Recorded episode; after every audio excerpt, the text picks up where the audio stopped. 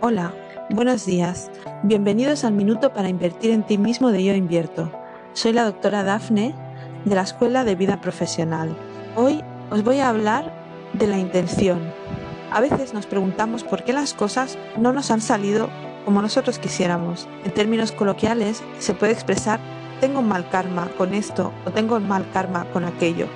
Lo que no somos conscientes es que nuestro karma lo modificamos nosotros. ¿Cómo podemos unir el concepto intención para que sea fructífero, para que nuestras intenciones no se choquen con el karma? Medita en ello. La mente te dará la respuesta.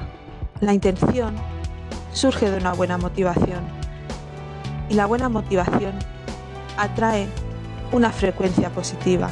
Tu karma será positivo y las cosas te saldrán bien.